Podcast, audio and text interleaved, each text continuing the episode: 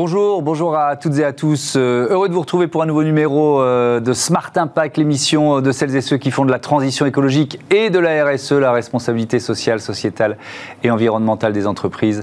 Un axe fort de leur euh, développement. Je vous propose tout de suite le sommaire. Notre invité aujourd'hui, c'est Benoît Alain, qui est directeur performance et innovation de Isoscale Non-Profit, agence de communication et de data marketing, qui lève pour ses clients du monde associatif plus de 60 millions d'euros de dons euh, chaque année. Notre débat, notre débat, il portera sur le tourisme en montagne. Comment euh, concilier euh, impératif économique et écologique? Est-ce que c'est encore possible? Réponse tout à l'heure. Et puis, dans Smart Ideas, vous découvrirez Picture. Picture, c'est une marque de vêtements de surf et de ski. On reste à la montagne.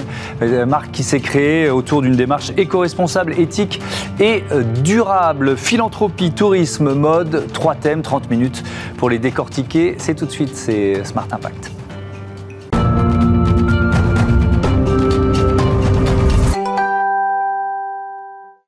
Avec nous euh, en visioconférence, le nouveau directeur performance et innovation euh, d'Isoscale Non-Profit, Benoît Alain. Bonjour, bienvenue. Euh, vous venez d'arriver d'ailleurs chez Isoscale en provenance des Restos du Cœur.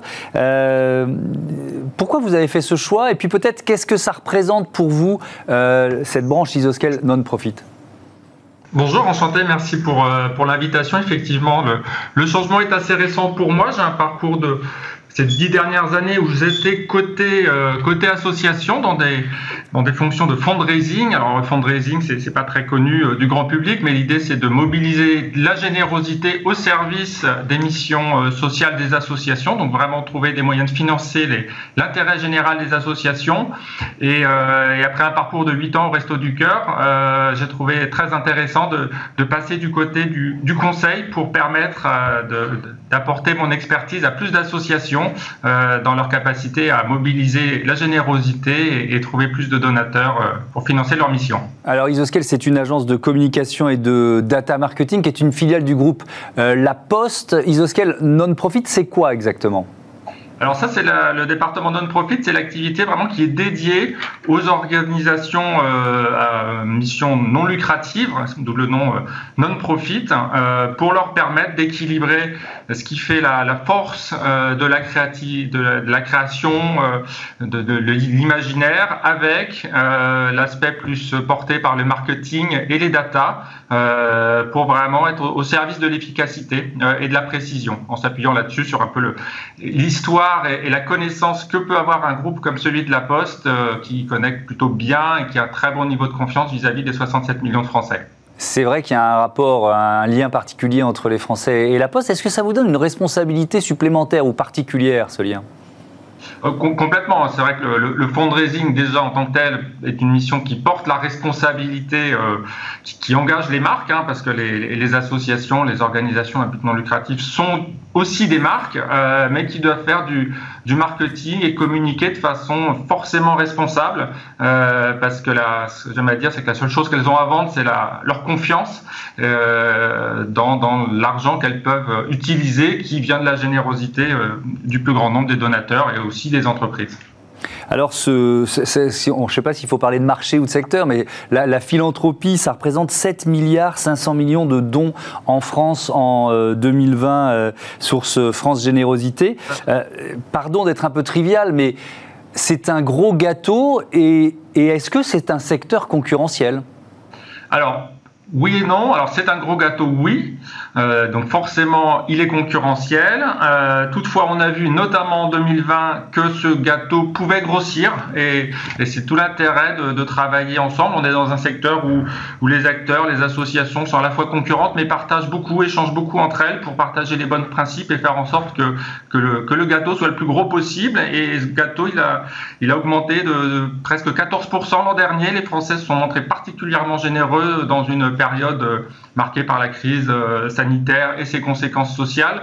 Et, euh, et les associations su mobiliser voilà, une générosité très très très forte. Donc voilà, même si c'est concurrentiel, le gâteau peut encore grossir. Il faut trouver des moyens justement par la performance, par l'innovation, de s'adresser au plus grand nombre. Il y a encore beaucoup de gens aujourd'hui en France qui ne sont pas donateurs. Le, le, donateur du futur sera sans doute plus jeune, plus digital. Il faudra communiquer avec lui sur des nouveaux supports, via des nouveaux codes. Donc voilà, le, gâteau peut grossir encore. Mais alors justement, c'est quoi l'innovation? Vous êtes euh, directeur de la performance et de l'innovation, ça passe par quoi? Alors ça passe, ben, pour Isoscale, c'est déjà de s'appuyer sur quelque chose euh, euh, d'assez unique. C'est un, centre de recherche de connaissances des publics qui est, interne, qui permet vraiment d'essayer de façon prospective d'anticiper sur euh, les comportements futurs et les tendances. donc ça, c'est vrai pour le secteur marchand, mais aussi pour les spécificités du secteur non-profit, pour, pour voir comment les réseaux sociaux, notamment, comment des secteurs comme qui peuvent sembler loin de la générosité de la philanthropie au départ, comme le gaming par exemple, peuvent constituer des, leviers pour mobiliser des ressources, des, événements.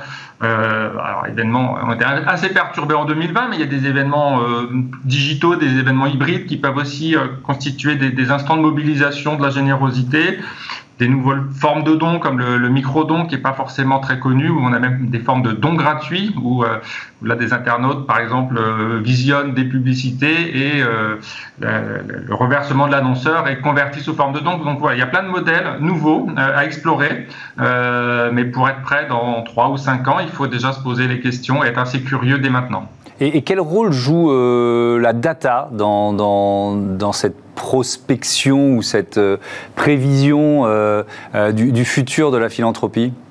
Alors la data, c'est vraiment le nerf de la guerre, pour le coup, là si on parle de concurrence pour les associations, parce que c'est vraiment la connaissance de leur public actuels et futurs de leurs audiences, de leurs, euh, de leurs ambassadeurs, euh, de leurs, euh, voilà, les gens qui les soutiennent de, près ou de loin, qui va permettre d'être beaucoup plus précis, de développer un marketing peut-être plus responsable que ce qui a pu être fait il y a encore quelques années ou, il y a plus longtemps, peut-être une dizaine d'années, où on avait, voilà, peut-être une façon de, de, mobiliser la générosité qui était assez indifférenciée. Là, l'idée vraiment, c'est de s'appuyer sur la connaissance des publics pour être le plus précis possible, arriver tout au long de la, relation qu'une association va avoir avec ses soutiens à pousser le bon message au bon moment de façon euh, tout à fait respectueuse des attentes des donateurs.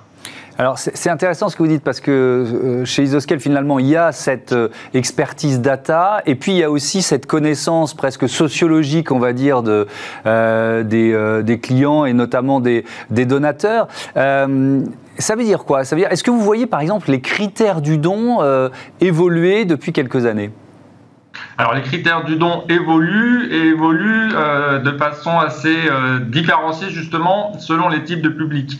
Euh, et c'est là que l'analyse de la data devient, devient essentielle. C'est vrai que les comportements notamment des donateurs plus jeunes, des, des, donateurs qui sont devenus des nouveaux donateurs en 2020, ont, des attentes qui sont très différentes de celles qu'avaient leurs aînés, des gens qui sont plutôt aujourd'hui retraités, qui constituent le socle traditionnel des, des donateurs en France.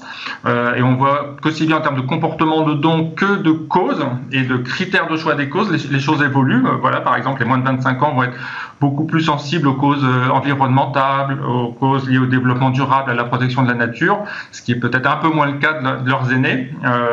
et les critères de de, de, de, choix de soutien d'une association vont être aussi un petit peu différents. Ils vont peut-être rechercher un peu plus d'impact direct, là où euh, leur, euh, leurs aînés, je recherchais plus un, voilà, un, intérêt global pour une cause, pour une mission assez générale et faisait une confiance assez euh, plus, plus, large à l'association qu'ils soutenaient. Mais alors justement, ce mot de confiance, il est important. Est-ce que le, critère de la transparence ou de la traçabilité euh, euh, du, du, don, de l'utilisation de l'argent, moi j'ai le sentiment que ça a toujours été quand même un, un critère important, mais est-ce qu'il l'est de plus en plus?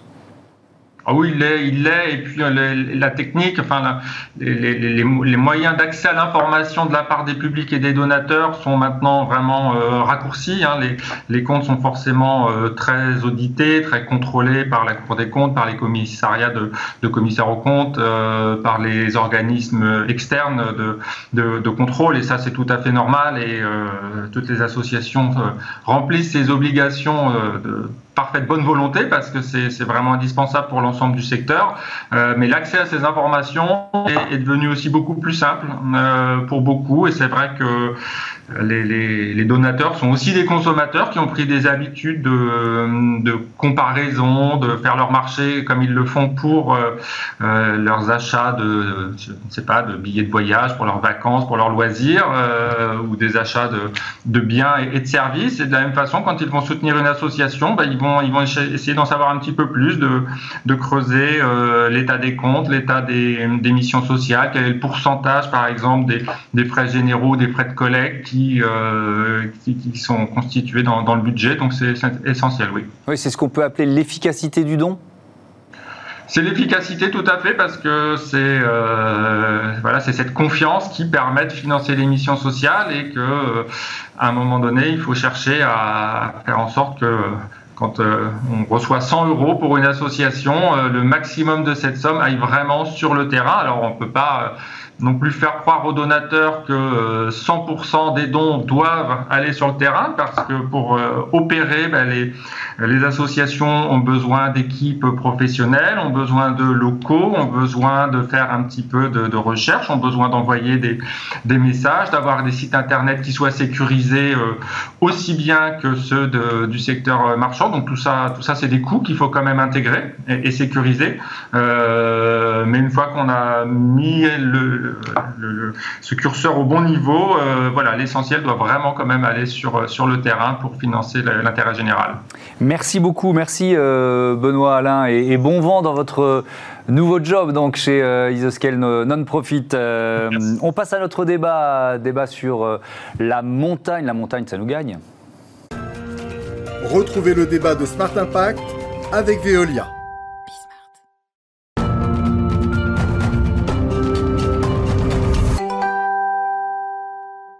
Comment réinventer le tourisme euh, en montagne? Comment concilier impératifs euh, économiques et écologiques? C'est le thème de notre débat tout de suite avec euh, Alix Gauthier, qui est directrice d'opération chez Explora Project, qui est avec nous au téléphone, et Romain Fontaine, le co-président de l'association Mountain Riders, avec nous en, en visioconférence. Romain Fontaine, peut-être en quelques mots, vous allez pouvoir l'un et l'autre présenter vos, vos organisations. Mountain Riders, c'est quoi? Vous œuvrez pour une montagne zéro déchet, c'est ça? On œuvre, euh, bonjour, on œuvre notamment pour une montagne zéro déchet, mais aussi beaucoup pour euh, la sensibilisation à la fois des personnes, des usagers de la montagne, mais aussi euh, des territoires, des stations de ski, des collectivités territoriales qui en fait organisent, organisent sur le territoire également tout le, tout le respect de l'environnement, quoi, sont en mesure de l'organiser en tout cas. Donc on les accompagne énormément à travailler sur ces sujets-là. Alors on va ensemble évidemment poser les, principes d'un tourisme plus durable en, montagne. D'abord un mot, Alix Gauthier, pour présenter euh, euh, Explora Project. Votre promesse, c'est du tourisme euh, d'aventure. Ça veut dire quoi en montagne, par exemple? Oui, bonjour Thomas, bonjour Romain. Euh, c'est une agence de voyage euh, d'aventure durable. En fait, on propose des expéditions qui vont de 2 à 20 jours en petits groupes partout en Europe et sur six environnements, et notamment euh, bah, sur les environnements de la haute montagne et la moyenne montagne. Et c'est pour tous les niveaux. Et du coup, pour répondre à votre question, en fait, en montagne, ça veut dire avoir déjà une mesure de son impact pour nos, pour nos clients, et puis chercher à la réduire et, in fine, la compenser au maximum. Alors bah, ça nous amène, Alix, euh, sur ce que, ce que sont pour vous les, euh, les principes d'un tourisme plus durable euh, en montagne. On va rester sur notre angle. Vous diriez quoi? Prioritairement, vous diriez quoi?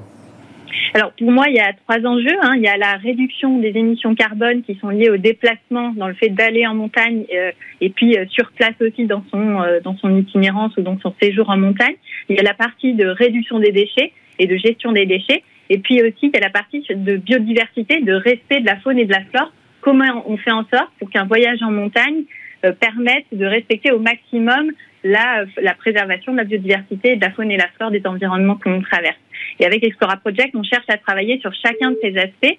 Donc, comment on fait chaque, chaque expédition, par exemple sur une initiation au bivouac en montagne, et mesurer euh, sur l'émission carbone euh, et aussi créer de façon à faire en sorte qu'il y ait le minimum de déchets qui soient amenés en montagne, notamment par exemple par le fait qu'on propose une nourriture qui est bio et qui est proposée en vrac sur nos, nos, expéditions pour limiter au maximum les déchets. Et puis, troisième partie, c'est vraiment la réduction pour avoir une pédagogie auprès de nos clients, pour leur dire, bah, voilà comment vous pouvez vous rendre sur le point de départ de l'expédition de la façon la plus vertueuse possible. Donc en essayant d'utiliser des moyens de transport qui soient non motorisés ou, le plus bas carbone possible. Et puis voilà, une fois sur place, comment vous pouvez encore vous réduire l'impact, par exemple par le fait de ne pas utiliser de les voitures, par exemple, pour se déplacer euh, mmh. sur place. Alors Romain euh, Fontaine, euh, bon, il y a évidemment dans, beaucoup d'éléments qui ont été donnés là par, par Alix. Moi, je, il y a peut-être aussi le, le, fait de consommer local, de louer son matériel plutôt que de, de l'acheter. Vous diriez quoi, vous, sur ces grands principes? Bah oui, bien sûr. Par rapport à ce que vous disiez, du coup, on, partage les mêmes ambitions avec, avec Explora Project, évidemment. Euh, euh, consommer local est aussi, euh, est aussi un, des, un des leviers, mais, je voulais revenir justement sur, sur le local, en fait, en, en complémentarité avec ce qu'a pu dire Alix, en fait, avec l'association Mountain Riders.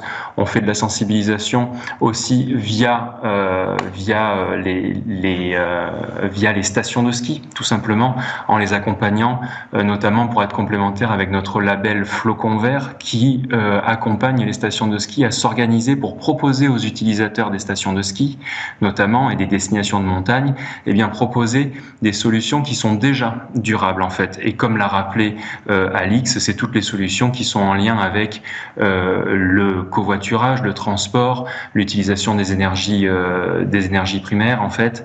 et voilà donc donc en fait on fait on fait le postulat également que cette, euh, ce travail de, de respecter euh, l'environnement passe aussi par un travail avec les collectivités territoriales, avec les stations de ski, et notamment avec ce fameux label flocon vert. Donc ce qu'on peut dire, c'est que notamment euh, un choix individuel d'un euh, d'un utilisateur de la montagne être aussi d'aller dans ces stations de ski qui sont labellisées flocon vert, qui sont aujourd'hui au nombre de 8, et plus d'une vingtaine aujourd'hui se, se, labellisent. Donc il ne faut pas hésiter pour être engagé à participer, enfin à aller dans ces stations de ski qui sont labellisées flocon vert. Euh, on a vu pendant que vous parliez euh, quelques images d'une des opérations de ramassage des déchets que vous avez pu euh, voilà, organiser en montagne. C'est vrai que ça fait partie des, des, actions de Mountain Riders. Mais l'un des aspects de notre débat, c'est quand même la, comment concilier ces principes qui vous sont communs, que, que moi j'intègre aussi, aux impératifs économiques. Parce que, bon, vous nous le dites, Romain, il y a, il y a allez, on va dire, assez vite, il y aura une trentaine de stations de ski qui ont euh, ce label. Mais euh, ça veut dire quoi? Ça veut dire que euh, on va forcément recevoir moins, beaucoup moins de touristes dans ces stations? Qu'est-ce qui va se passer? Pas du tout, c'est recevoir mieux, j'ai envie de dire. C'est-à-dire qu'avec le, c'est le principe du développement durable, enfin, avec les, les, stations de ski avec lesquelles on travaille donc très régulièrement tous les jours. Euh, c'est le développement durable, c'est-à-dire une intégration environnementale, sociale et économique. C'est-à-dire on repense simplement les objectifs économiques. Euh, L'objectif économique n'est plus seulement basé, par exemple, sur ce qu'on a pu appeler pendant des années l'or blanc, la neige, mais euh, on est sur un travail avec les stations de ski, sur la diversification des activités, par exemple, faire en sorte que si demain on n'a plus ou moins euh, de neige, ce qui est vraisemblable a priori et ce qui va nous arriver très vite, comment la station de ski justement pourra continuer d'accueillir toujours d'ailleurs des usagers de la montagne? Euh, d'ailleurs, cette démarche permettrait plutôt euh, simplement de ne pas arriver sur du 0-1, c'est-à-dire que euh, une station de ski qui est basée uniquement par exemple sur euh, l'économie blanche, la, neige, euh, comme on le voit dans certaines stations de ski de moyenne montagne, aujourd'hui doit complètement repenser son, son l'accueil de et, et, ses activités pour justement pouvoir garder une activité économique. Et pour nous, c'est très important justement de garder l'activité économique dans les territoires de montagne, qui sont d'ailleurs souvent des territoires ruraux et qui ont besoin de, de garder une activité, une activité économique. C'est indispensable Euh, ça y contribue. Euh, Alix Gauthier, c'est vrai que le, le, positionnement d'Explora Project, c'est, vous l'avez expliqué, hein, c'est de, de, proposer des expériences euh, à des petits groupes, de ne pas toujours aller sur les mêmes, sur les mêmes sites, d'essayer de, préserver voilà, les sites dans lesquels vous, vous, vous organisez ces, ces séjours. je pose un peu la même question sur la conciliation des impératifs économiques et écologiques. Est-ce que vous, ça vous semble possible de, de maintenir autant de touristes dans des stations alors de montagne l'été, mais aussi l'hiver alors oui, la façon dont on travaille nous, en fait, c'est d'essayer déjà de désaisonnaliser le tourisme. Et, c'est vrai que les, stations, en plus, je pense, sont assez demandeuses de cette partie-là, de dire, en fait, le problème, c'est la concentration des flux touristiques à un instant T au même endroit. Et donc, en tant qu'opérateur de tourisme, on a un rôle à jouer de faire découvrir, par exemple, la montagne à d'autres saisons qui sont tout aussi belles, en juin, en septembre. Et donc, du coup, de voilà, d'être proactif dans le fait d'amener les flux touristiques de façon un peu mieux étalée sur la saison. Et ça, c'est un gros enjeu notamment pour réduire, euh, pour réussir à, être plus vertueux euh, d'un point de vue environnemental. Donc c'est l'un des aspects, par exemple, sur lequel on travaille. On a d'autres aspects qui sont, par exemple, la découverte d'autres activités, et c'est ce qu'on cherche à faire avec Explora Project, de dire qu'effectivement, la montagne, l'hiver, c'est pas forcément que du ski de piste. Il peut y avoir beaucoup d'autres activités qui sont de plus en plus déployées par euh, par les stations et puis qui sont de plus en plus aussi on va dire, euh, à, la mode, euh, notamment parce que les gens ont une vraie envie de se reconnecter à la nature et de découvrir aussi la montagne d'une façon un peu différente. Et on a pu le voir euh, cet hiver notamment. Merci beaucoup, merci à, tous les deux. à bientôt sur Bisnart. On va rester finalement dans l'univers de, de la montagne, en tout cas de l'outdoor avec la marque Picture tout de suite. Smart Ideas avec BNP Paribas. Découvrez des entreprises à impact positif.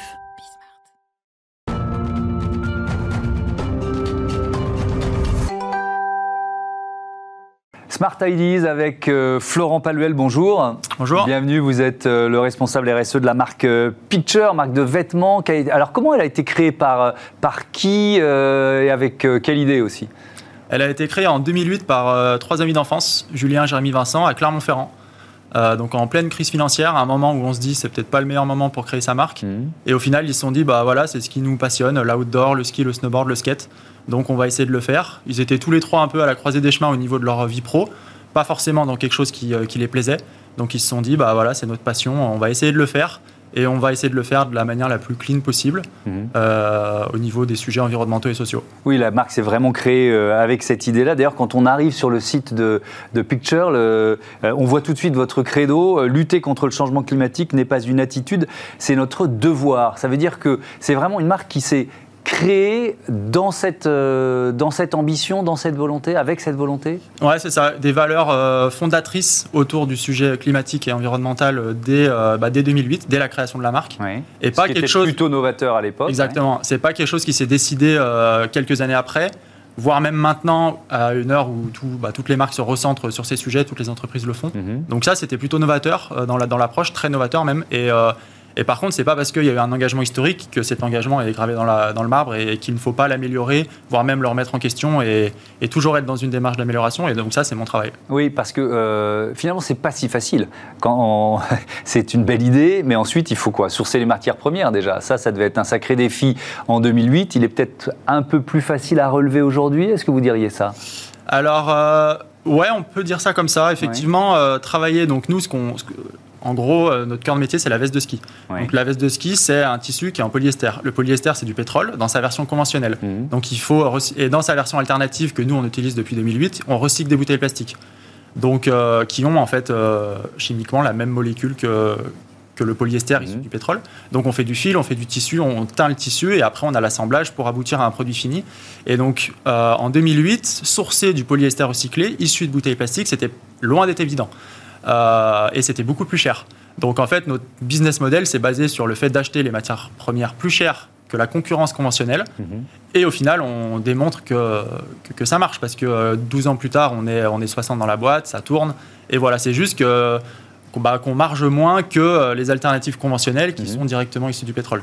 Et effectivement, euh, maintenant, c'est plus simple d'aller sourcer du polyester recyclé, mais aussi la fibre en tant que telle qu'elle soit recyclée biologique, ne fait pas tout. Parce que derrière, on a des chaînes d'approvisionnement qui sont longues, qui sont complexes, avec de la filature, du tissage, de la teinture. Mhm. Et là, on a des, dépendances énergétiques qui sont assez importantes et qui, euh, qui conditionnent en fait l'intensité carbone du produit fini. Euh, l'entreprise, elle est certifiée euh, Bicorp depuis deux ans. Alors, c'est une reconnaissance, mais c'est pas. Moi, ce que j'entends dans ce que vous dites, c'est pas un aboutissement. C'est-à-dire que vous, vous, en tant que directeur RSE, vous continuez de chercher à faire progresser les, les engagements et les actions de la marque. Exactement. Bah ça, c'est, ça passe par quoi C'est ce qui me passionne en fait, c'est de me dire qu'il y a un engagement historique. Et d'ailleurs, euh, en 2008, je n'étais pas dans la boîte, donc mhm. ils ont créé cette marque et c'est très bien. Et moi, mon taf, c'est bah, d'améliorer ça et d'avoir cette vision un peu euh, moyen-long terme avec énormément de, de références euh, scientifiques J'aime beaucoup écouter ce que disent les climatologues, les ingénieurs en énergie, les, mhm. bah, les experts de ces sujets-là pour en fait, à, mon niveau chez Picture, faire les grandes connexions entre problématiques mondiales et notre euh, sujet du textile au niveau de l'industrie et de Picture. Vous avez un exemple récent d'évolution de, ou de nouvelle action justement que vous avez pu euh, impulser parce que vous êtes en veille sur, euh, sur les dernières innovations et sur ce que disent les scientifiques? Bah, En fait, c'est plutôt une démarche générale qui, ces deux dernières années, s'est nettement à gagner en maturité, j'ai envie de dire, mhm. en essayant en fait de, de, se baser sur les grandes conclusions, par exemple des rapports du GIEC, sur des, sur des trois piliers qui permettrait de lutter efficacement contre le changement climatique, un pilier de transition énergétique, un pilier de sobriété et un pilier de contribution à la, à la neutralité carbone. Et, de ne pas se considérer comme neutre en carbone euh, à l'échelle d'une entreprise, parce que ça, ça, ça, veut rien dire. exactement, ça ne veut rien dire. Et donc, en fait, euh, en, naviguant sur ces trois piliers, décliner, décliner des, conclusions du GIEC, bah, on mm. arrive à être euh, on n'arrive pas à être parfait, ça, je ne suis pas en train de dire ça, mais par contre, on arrive à avoir un, pilotage précis et, euh, et baqué euh, scientifique. Et, par exemple, sur, euh, je vais prendre un exemple, la, supply chain, la chaîne logistique, comment vous, comment vous réduisez votre impact sur, sur cette ben, votre activité? Ça, pour le coup, c'est c'est un sujet de remise en question, justement. Hmm. Parce que la marque est née avec un modèle d'industrie où on travaille avec des magasins. Donc on vend nos produits finis à des magasins qui vont vous le revendre à à vous, moi, euh, mhm. avec de la TVA. Et en fait, le fait de travailler avec ces magasins-là nous a obligés, entre guillemets, à délocaliser la production, et notamment en Turquie, notamment en Taïwan. Mhm. Et en fait, euh, bah voilà, avec, euh, avec toute cette histoire de veille, moi, je suis arrivé à comprendre, et notamment avec plein de sources, qu'on a un problème énergétique dans ces pays-là qui est, qui est celui du charbon et du gaz pour mhm. produire de l'électricité. Électricité qui va alimenter des machines, et derrière, on aboutit à un produit fini. Et en fait, ce problème d'énergie est, est majeur encore une fois, quand il s'agit d'aller calculer l'intensité carbone du produit fini. Donc nous, nos, axes d'amélioration du moment, c'est comment on mène la transition énergétique de nos opérations et des chaînes d'appro, mais avec des partenaires avec lesquels on ne travaille pas. Parce qu'en fait, le filateur ne travaille pas avec Picture, il va travailler avec un, Mm. avec un fournisseur de tissu, le tisseur pareil. Mm-hmm. Donc ça, c'est nos gros sujets. Et il y a des choses qui avancent en Turquie avec, euh, avec un, peu d'autres productions d'énergie bas carbone avec des mm-hmm. panneaux solaires, sans faire l'apologie des panneaux solaires, mais c'est une meilleure solution en local Turquie mm. que finalement euh, le gaz et le charbon. Voilà, vous êtes aussi en train de chercher à améliorer, à trouver d'autres solutions. Merci beaucoup, merci, euh, Florian Paluel. Bon vent à, à, Picture. Voilà, c'est la fin de cette émission. bonne journée à toutes et à tous. Je vais vite.